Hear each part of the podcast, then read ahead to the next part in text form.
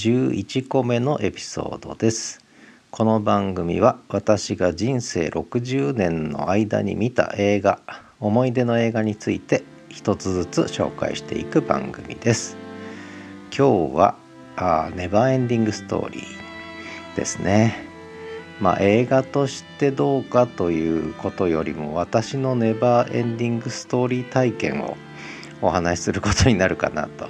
思うんですけれども、えー、まあ、原作はミハエル・エンデという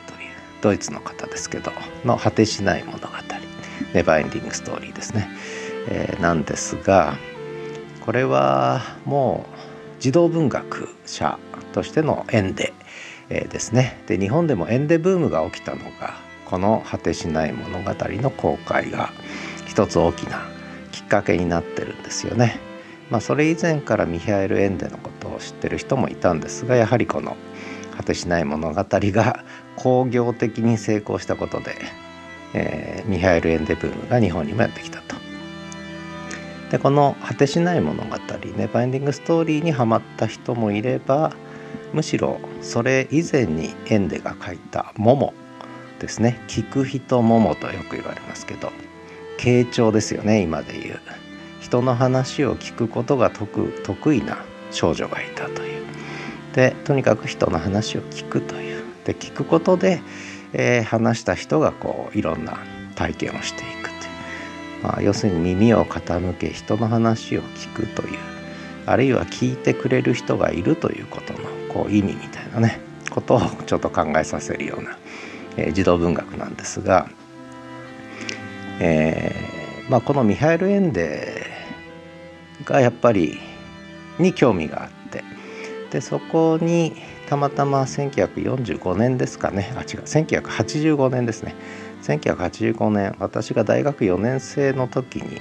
日本でもこの「ネバーエンディング・ストーリー」が公開されてで忘れもしませんが私その頃名古屋に住んでたんですが結構夜ですね一番最後の上映を名古屋の今池というところの古本屋の2階か3階にある古い映画館で一人で見た記憶があるんですよね、えー、なかなか時間がなくてその頃。でとにかく家庭教師かなんかの帰りに見たんですかね。ちょっと覚えてないんですが。でそれをまあ見てファンタジーの世界にこうハマったということなんですが。まあ映画はちょっといじめられっ子のね、えー、バスチアンという少年が古本屋であそれこそ古本屋ですね。古本屋で果てしない物語という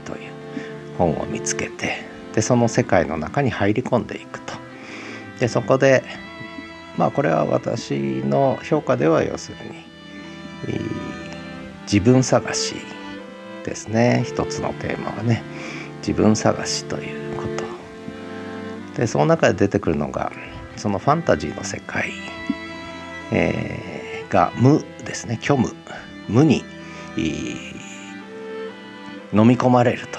でそれを救う王子様みたいなね役割にこうなんだ姿を変えてバスチアンはそのファンタジーの世界で、まあ、活躍するということなんですがただそこでもね、えー、いろんな悩みとかあるいはやっぱり勇気が出ないんですよね。いじめられっ子だったということもあって。でもう一つのテーマは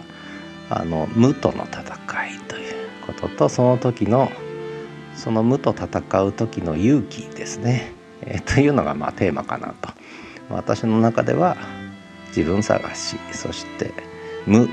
虚無ですね。無意味との戦い。それから自分がこう勇気を持って行動する。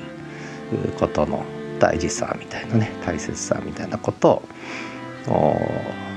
まあ縁では書きたかったのかなとかね思ったりしてるんですがただこの映画の出来に縁で自身は非常に不満で、えー、映画のクレジットからも自分の名前外してくれと俺はこれの原作じゃないというね話なので、まあ、そういう意味では原作者ミハイル・エンデとは書けないというねそういう映画なんですよね。まあおそらく小説の児童文学の方のね「果てしない物語」これの方がもうずっと読み応えがある。でね、まあ、映画を見るとやっぱり原作知ってる人はちょっと何て言うのかな。単にファンタジーものになっちゃって、えー、しかも何て言うかな。映画の興行興行的に成功はしたのかもしれないけどやっぱりむしろ商業主義がこう上に立っちゃってるような印象を受けるんじゃないかなと。思うんですけどね。で実はその聞く人ももですねももの方も実は映画になっててこちらにはあのエンデ自身が、えー、本人役で、えー、出演してるんですよね。えー、実は見てないんですけどもこれちょっと見たいですねミハイル・エンデのモモ映画見た人いるんですかね本人役でエンデ自身が出ているということですねでまあむしろモモファンの方がねエンデについては多いのかなと思いますが、えー、私のこう体験から言うとまあ文児童文学者としてのエンデというよりもやっぱりこうそのエンデがいろんな面でまあ評価されるんですよね 学術的な面でね。えー、で特にこう桃傾聴ということはその後ね、えー、いろんなところでこう取り上げられるようになって、まあ、一種のエンデブームが、えー、ちょっと起きたというね、まあ、そんなことを覚えていますね。でついでに言うとそのもともとこうももの前に書いたのがジムボタンの機関車大力ねっていうジムボタンシリーズがあるんですけども、えー、これもテレビのアニメに知ってる人はいるかもしれません。あと私が読んだのは鏡の中の鏡迷宮というねことなんですがまあやっぱり児童文学で少しこうファンタジックなね、えー、感じの、えー書き方ですよね。エンデはね。まあ根強いファンはいるということなんですが。まあただこの「桃の物語」それから「果てしない物語」まあやっぱり私の文脈の中では自分探しですね。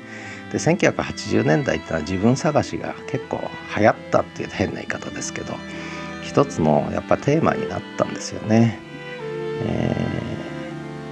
ー、まあそんなこととも重なって結構縁では読ませていただいた記憶があるんですけどね。で「ネバーエンディング・ストーリー」自体は第3作まで作られたですねで私は最初の作品だけ見てもいいやっていうことであとは本の世界の方にね行ってしまったんですけれども、まあ、最後まで見た人どれだけいるのかちょっと分かりませんけどね、まあ、そんな映画ですね。まあネバーエンディングストーリーという映画を出しにしてちょっとミハエル・エンデ、えー、というね、児童文学者、えー、モモの書いた人がまあいたということは少しこう記憶に留めてもいいのかなというふうに思ったのでちょっとこの映画をね、えー、取り上げてみました。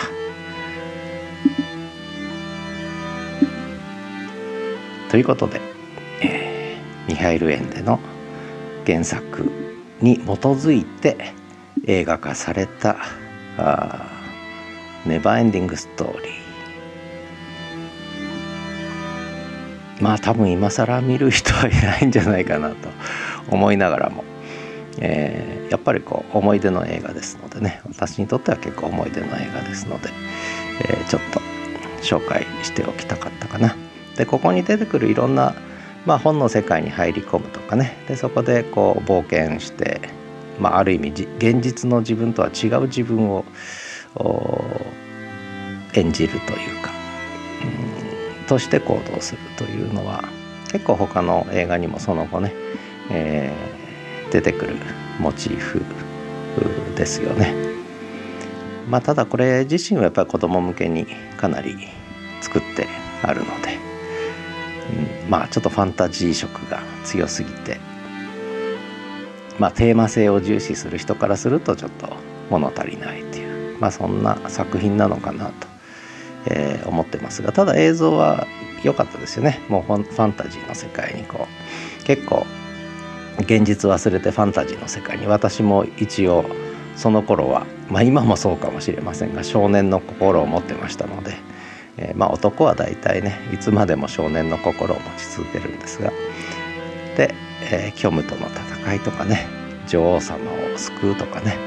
えー、いう話はやっぱり男のちょっとロマンなんでしょうね。そういう部分はやっぱり共感して見ちゃう。ちょっとのめり込んじゃう部分はありますよね。だから見てる時は夢中で見ちゃうんですけども。まあ見終わってみるとうんというね そういう部分は少し出てくる映画ですかね。まあそんなことでネバーエンディングストーリー紹介してみました。ではまた。